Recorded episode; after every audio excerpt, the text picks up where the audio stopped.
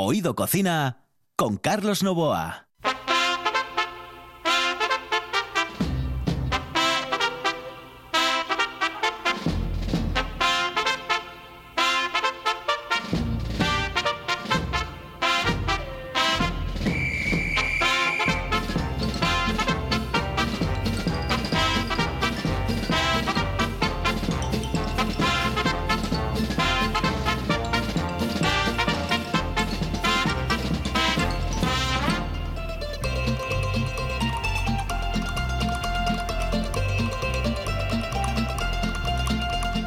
Saludos amigos, muy buenas noches. Esto es Oído Cocina y estamos en RPA. Los saludos de Juan Saiz, que está en el control, de Carlos Nova, que les habla aquí al micrófono, en la sintonía de RPA y con un programa atípico dentro del mundo de la gastronomía. Hoy nos vamos, eh, bueno, vamos a cruzar continentes. Vamos a. Ah, esto es una maravilla. Vamos a irnos directamente a un lugar mítico, la China.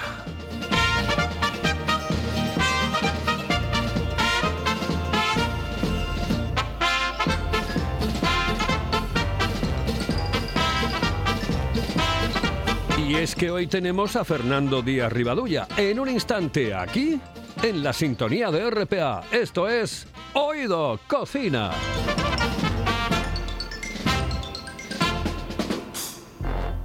Hello, eh, señorita. ¿Sí? Excuse me. Eh, perdón. Dígame. ¿Me puedo decir, por favor, dónde puedo comer el mejor cachopo? ¿Es cachopo de Asturias? Es cachopo, claro, pero el mejor Ah. de Asturias, no.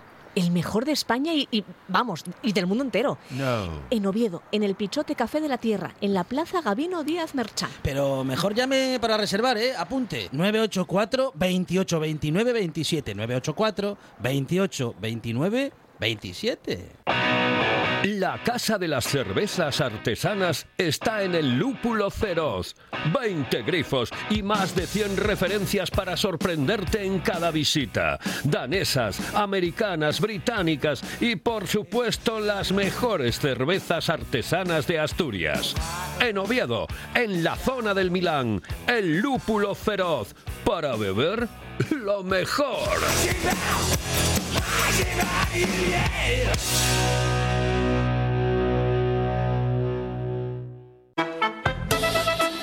Oído Cocina con Carlos Novoa.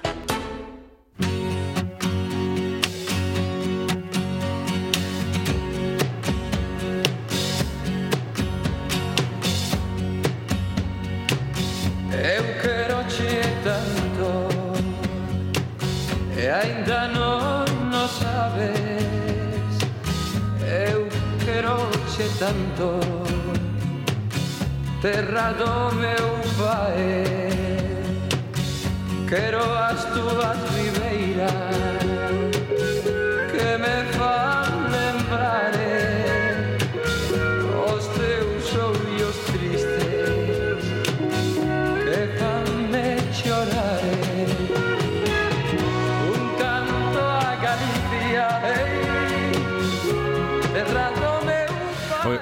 sigue emocionando siempre, sobre todo cuando gallego, evidentemente. Eh, mi, mi apellido, por cierto, es gallego. ¿eh? Novoa es un apellido gallego y mis hijos llevan eh, dos eh, apellidos gallegos, los dos. Novoa y Cancela, son los dos, los dos, los dos gallegos. Es increíble, pero, pero es que es así. Pero bueno, eso, los antepasados en, en Galicia de muchos asturianos están ahí. Y al revés, pero bueno, fundamentalmente ese amor a la tierra, a, a- los lugares que- que- que nos han visto crecer y nacer, no se olvidan nunca. Y Fernando Díaz Rivadulla, eh, gallego de La Coruña, de A Coruña, de A Coruña, eh, bueno, pues tampoco lo, lo ha olvidado. ¿Te gusta esta canción, no? Fernando, buenas noches, saludos cordiales, ¿cómo estás? Hola, buenas noches, Carlos. Como bueno, Oh, casi, casi, maravilla, casi, casi, que se, casi- que se te pone la piel, ¿eh? se me llenan los ojos de lágrimas. Ay, o sea, sí, ya, señor, sí, señor. En ese sentido. Pues, ya, pues se te van a llenar más porque después tengo más canciones, ¿eh? Más canciones gallegas. Sí, hoy te, hoy te voy a dedicar eh, canciones gallegas de estas maravillosas. Claro, llevas llevas 18 o 20 años en Asturias. Pero miren este hombre, este hombre se dedica al control y calidad eh, de la construcción de barcos. La construcción de los barcos, eh, pues llevan una- un control de calidad, evidentemente, y hay gente que está, eh, que se dedica a, a decir, bueno, pues esto sí y esto no. Esto pasa el, el tamiz y esto no pasa el, el tamiz. Y uno de ellos es Fernando Díaz Rivadulla, gallego de A Coruña, que ahora está en Asturias y es casi tan asturiano como gallego, gallego y asturiano. De las dos cosas, ¿eh? de las dos cosas. Pero miren, este hombre que se ha ido a Corea, a Paraguay, a Marruecos, a Uruguay y a China, entre otros lugares. Claro, viajar tanto te da muchas experiencias, Fernando. Pues sí, la verdad que sí. Es decir, o sea, te encuentras con culturas y con formas de vivir totalmente distintas a las tuyas, o sea, las costumbres, al arraigo que tú tienes, de, ya no solamente de, de- de dentro de, mi tierra, dentro de La Coruña, dentro de, de Galicia eh, o dentro de España, ¿no? Sino que, que, que cuando vas fuera, pues, pues prácticamente te estás asombrando un poco todos los días y comparas, o sea, tu forma de vivir con tu cultura, con, tu- con tus costumbres, que son pues prácticamente pues muy opuestas, ¿no? Así como, hombre, por ejemplo, eh, lo que son países latinoamericanos como pues Paraguay, Uruguay, Brasil, pues no son tan diferentes. Eso es más fácil, ¿no? Sí, en España, pero cuando ya te, te cambias como sin ir tan lejos, simplemente Marruecos, o sea, o sea, que esté aquí al lado y que, lo- y que todos los días estamos oyendo hablar de Marruecos, o sea, por, por otros asuntos ¿no? Eh, diferentes, o sea, pero bueno, ya cuando trasladas a, a China, yo me acuerdo de, de joven, cuando se instalaron por primera vez el teléfono en casa y llamaban por teléfono, ¿no? y siempre mi padre oía, respondía, si preguntan por mí, dime que me fui a la China. ¿No? O sea. Entonces me quedó siempre eso grabado, ¿no? Y nunca en mi vida me imaginé, o sea, mi, mi profesión, o sea, acabar trabajando, bueno, eh, ya no solamente fuera de España, ¿no? Sino por circunstancias en otros países y mucho menos en mi idea de decir acabar trabajando en un país como China, ¿no? O sea, O sea, que tú ni- ja- nunca se te pasó no, por la cabeza. Jamás, jamás. A mí si algún día me, me dicen, o sea, que tenía que ir a trabajar a China, diría que sería mentira, ¿no? O sea, porque no, o sea, para mí era un país eh, curioso por una parte, ¿no? Porque bueno, si lo que vemos por ahí, que lo que oímos y lo, lo- es que es la segunda potencia por o tercera potencia mundial, ¿no? O sea, en ese sentido.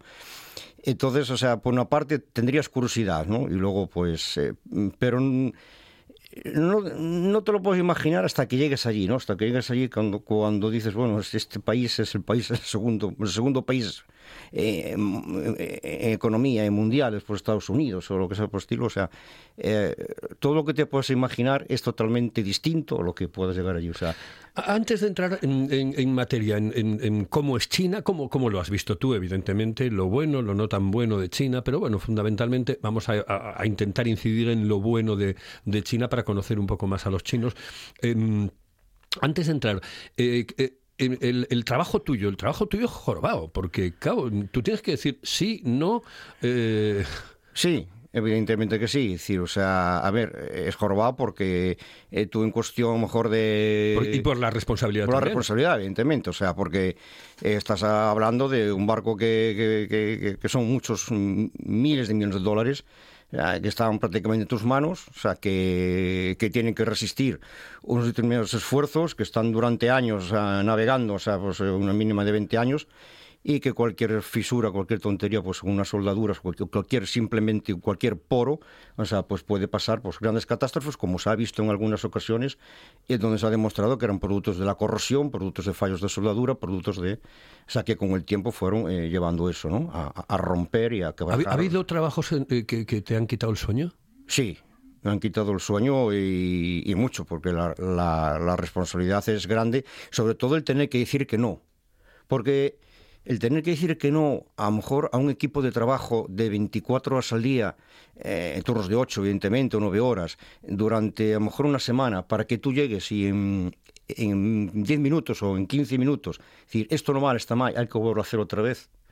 Eh, muchas veces te lo piensas y estás buscando decir, eh, jugando a veces en el límite, de decir, bueno, puedo pasarlo, dónde está el límite, dónde puedo flexibilizar o donde ya mm, no, hasta aquí no puedo porque porque ya se está jugando eh, cosas más serias, ¿no? Y entonces te, te- te fa- te fastidia a, ti mismo el tener que decir a toda esa gente que en realidad estuvo trabajando o y dejando su piel ahí, ¿no? Durante, eh, durante tantos días para que tú después vayas a lo mejor y que les digas, pues mira, pues esto está mal hecho.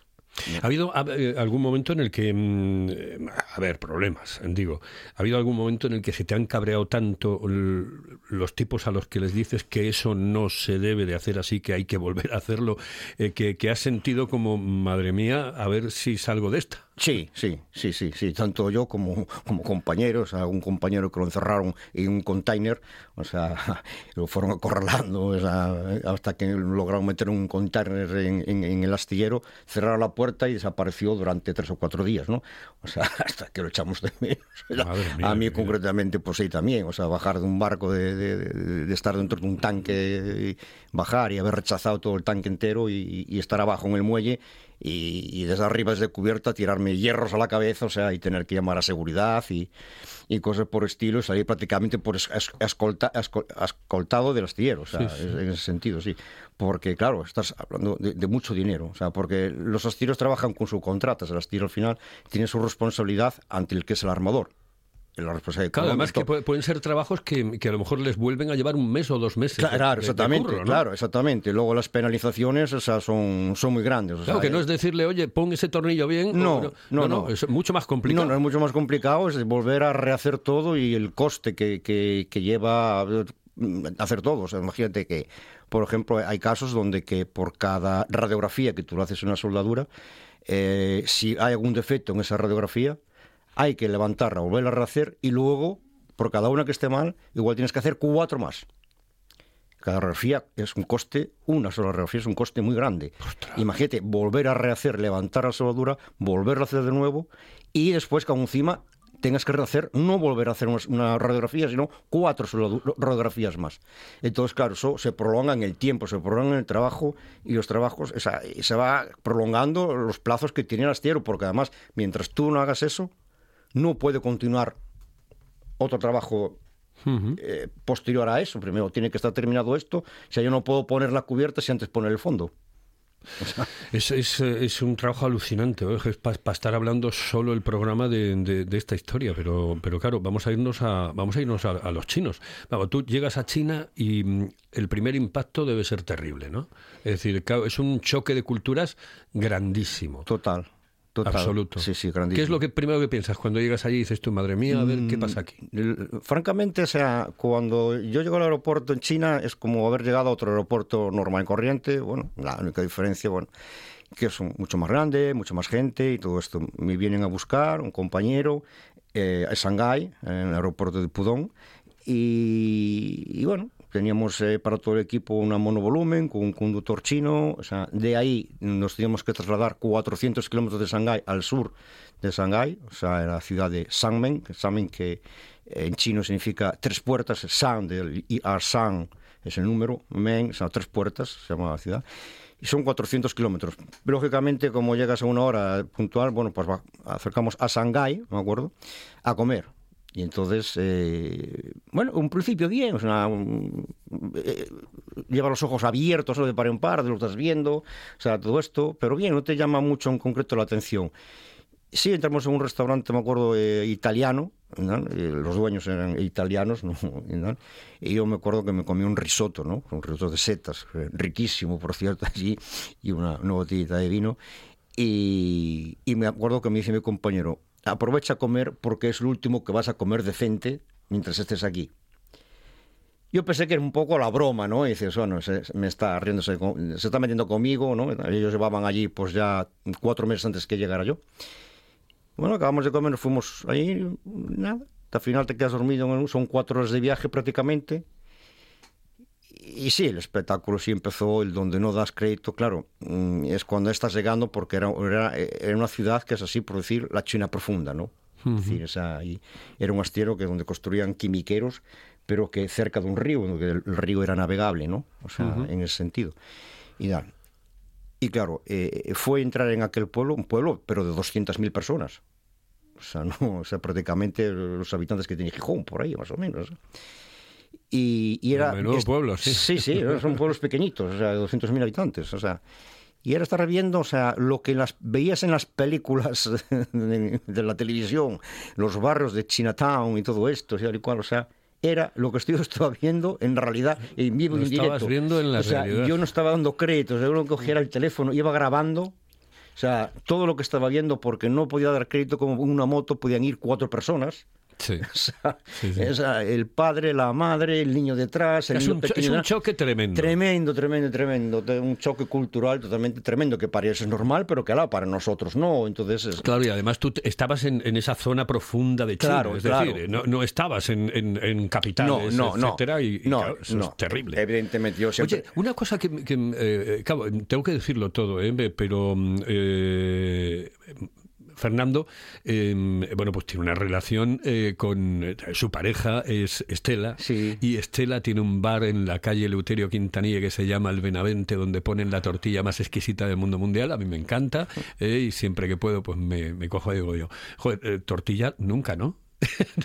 Allí no he tomado. Pero hablando... No, no, no, pero ¿sabes cómo les gustaba? Cuando les preparaba tortilla. Hombre, claro. Venga, Hombre, no, como- como para, no, ¿no? no, no, no, o sea, les, les encantaba cuando los invitaba. Que cuando eh, un día que paré contigo estábamos hablando de, de preparar el programa, etcétera, etcétera, te dije yo, eh, me dijiste, "Mm, pero mira, los chinos a lo mejor al principio parece que pueden tener eh, esa zona de, esa, esa forma de ser un poco opacos, ¿no? distantes, etcétera, y sin embargo se convierten en gente muy entrañable. Sí, totalmente, totalmente.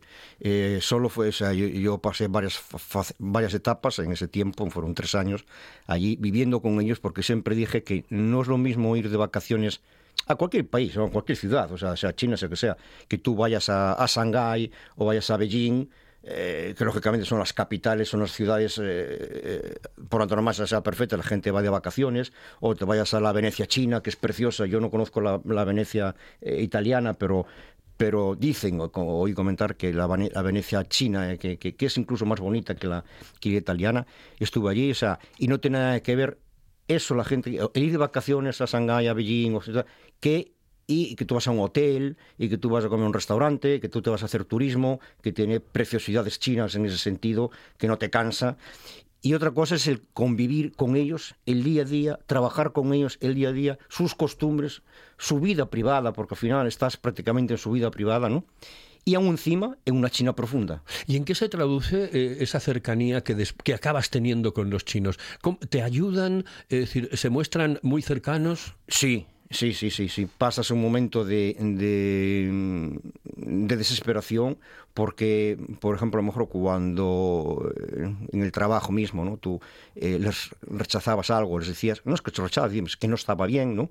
Nosotros llamábamos reject, en inglés está rechazado, ¿no?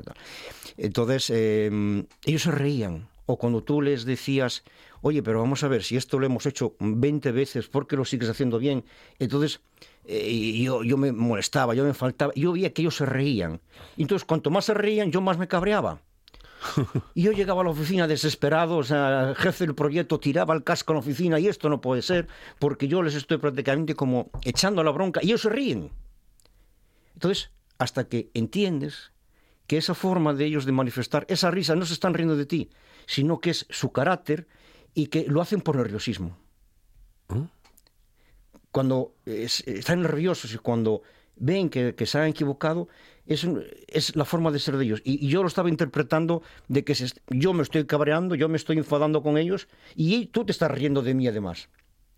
Entonces, claro, es un choque muy, muy grande, ¿no? O sea, que hasta que los entiendes, hasta que acabas, lógicamente nosotros teníamos nuestra eh, traductora que era china, nuestra secretaria que era china, entonces hablabas todas esas cosas con ellos. Y entonces es cuando te van explicando y tú te vas integrando y estás viendo que no, que en realidad no son así. Cuando te marchaste de allí, eh, ¿les dio pena? Sí, a todos, a todos. Yo eh, dije siempre que... Sí, porque al final tú, claro, eras un tipo exótico dentro sí, de, sí, de los éramos, chinos, éramos date cuenta que a- allí mm, trabajamos un equipo que eran eh, parte chilenos, parte argentinos y español que era yo. Entonces, en ese, en ese, en esa ciudad, claro, salir a la calle era un espectáculo. Ellos nunca habían visto, era como mm, es gente del campo, porque es la profunda, donde ven unos extranjeros que son eh, totalmente opuestos a ellos. Entonces, todo es cu- curioso también para ellos, ¿no? Íbamos al supermercado y, y no podían mm, no podían evitar el, el ir a mirar la bolsa a ver qué es lo que sea, te mira- comprabas. te miraban a ver lo que comprabas, Sí, ¿no? sí, tú estabas en la fila, en la fila para pagar en la caja, ¿no? O sea, y, y- y estaban echando la cabeza Y tú, "Mira, y tú veías, y alguno no podía más y abría la bolsa ya y, Sí, sí, sí. claro, como lo pillabas y se reían, pero no se reían de maldad, del, de del- del nervio, del ¿no? nervio, no de que lo habías pillado, ¿no? Claro, tú y este Beliam, joder, mira aquí el Charlie. Sí, sí. este- Pero luego ya cuando los eh, ya los conoces, o sea, eh, los, los quieres, porque bueno, o sea, para nosotros cuando marchamos, o sea, bueno, fue- estuvimos casi dos meses de despedida y tal, y, y prácticamente todos lloramos y todos, o sea, hicimos una gran amistad porque son muy, muy entrañables y al final es gente que, que, que mm, así como un principio, pero tienen ese recelo, luego te dan el corazón. Oye, una pregunta, eh, ¿chapurreas algo chino? Ya no me acuerdo. Me Ya no te acuerdo ma- ma- ma- el ni hao, eh, que es hola, el ni hao ma, que es eh, cómo está, eh, xie xie, es gracias, eh, me yo, eh, o sea, algunas, eh, y ah, están los números, pero no... Eh, este, este programa se llama Oído Cocina y claro, joder, como se llama Oído Cocina, yo tengo que justificar el tema. eh, eh, claro, mm, aquí hay que hablar de cocina. Ya. ¿eh? Y entonces, claro, mm, ¿qué era lo que más te gustaba de lo que te hacían los chinos? Lo que más me gustaba lo que hacían los chinos, o sea, bueno, aparte de pasar mucha hambre durante meses, porque nada más que comíamos una vez a la- al día, a la noche, pues hasta que nos acostumbramos. No me fastidies. y- sí, no, no, no comíamos, o sea, porque... O sea, ¿no comíais? No, no, no. No, no, no. eh, mm, eh, la comida de ellos no, no, no nos entraba. Eh, después prácticamente no sabíamos dónde, dónde comprar. Entonces marchábamos a las 8 de la mañana para el astillero y hasta las 5 que salíamos no comíamos en el astillero porque no era una comida que, nos, que a nosotros nos gustase. Normalmente te ponían pescados de estos de río que están en fango ¿no? y, y cocidos solamente con arroz y bueno, aquello lo comías y sabía como un sabor a fango como el mujil aquí. O sea, que, Ajá. o sea, entonces eh, no comíamos. Y luego, luego el problema con los palillos, luego no sé qué, o sea, eh, las costumbres de ellos, o sea, entonces galletas con café todo el día hasta que llegábamos de noche a casa, ¿no? Entonces la comida de ellos ya cuando sí ya mm, empezamos a tener ya más relación con ellos, sí nos invitaban muchísimo a, a cenar, sobre todo, bueno, después de salir a trabajar. Y lo que me preguntabas, ¿qué es lo que más nos gustaba? El, el, el pato laqueado.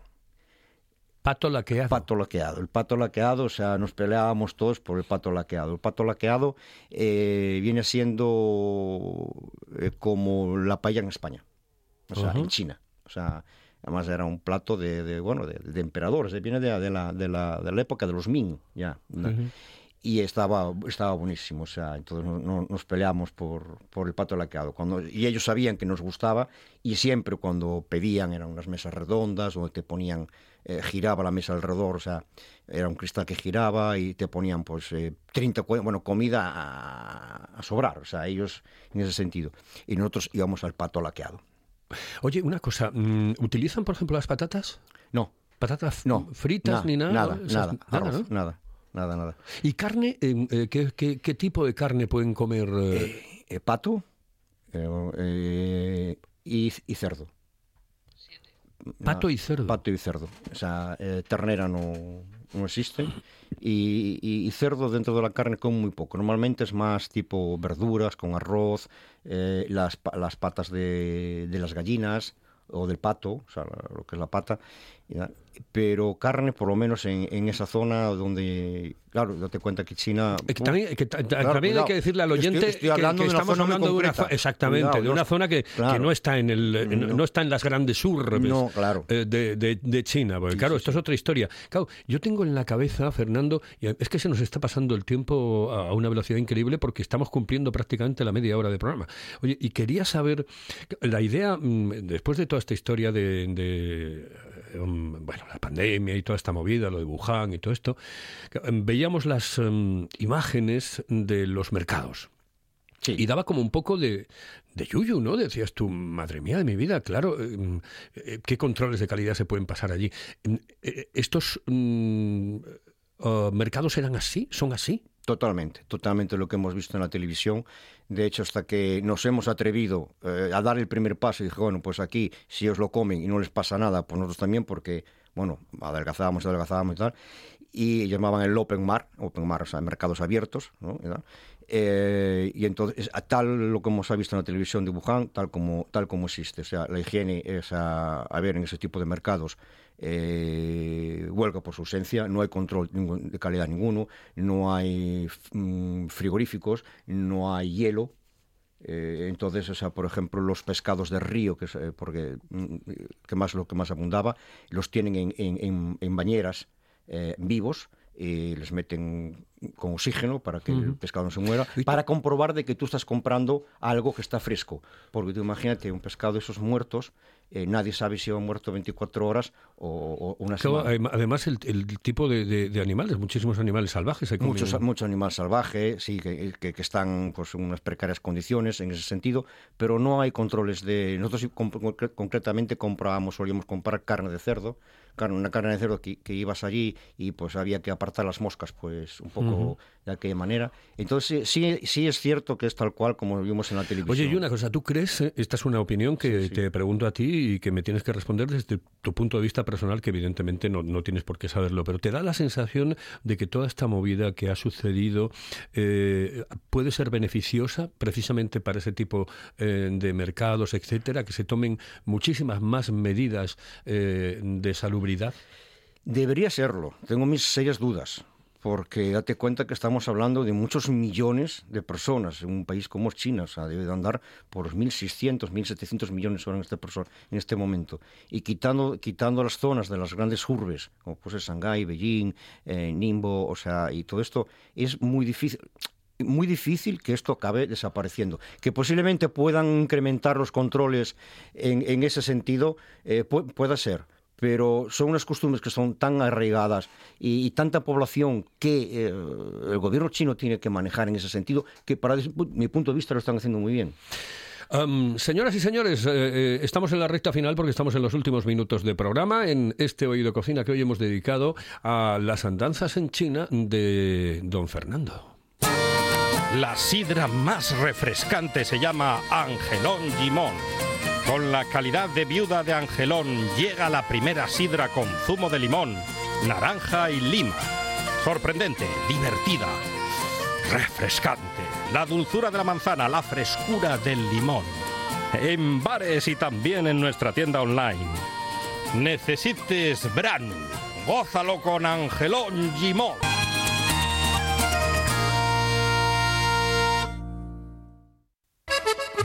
Si piensas en chocolate, piensa en Argüelles. El chocolate nuestra pasión. Nuestro secreto, la selección de los mejores cacaos del mundo. Descubre todas nuestras variedades y sumérgete con cada bocado en un mundo de sabores, de recuerdos, de sueños. Desde 1912, el chocolate artesano está en Gijón. Piensa en chocolate. Piensa en Argüelles.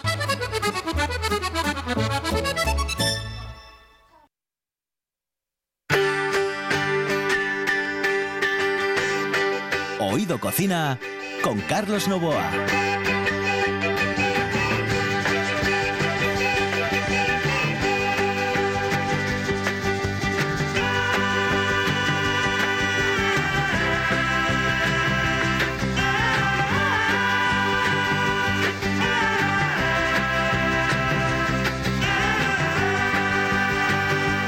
Como, como se nos ha hecho muy corto el programa, Fernando, yo como y como tú estás ahí prácticamente enfrente de, por frente de, la radio, pues que, te voy a citar otro día para que vengas por aquí, que, ha sido muy interesante. Oye, me, ha gustado mucho eh, cómo has visto eh, China desde el punto de vista que lo has visto, eh, de- que lo has visto, eh, lo que me has comentado, y por eso quiero que te vengas otra vez por aquí para que me hables más de China y más también de otras historias, por ejemplo de Corea.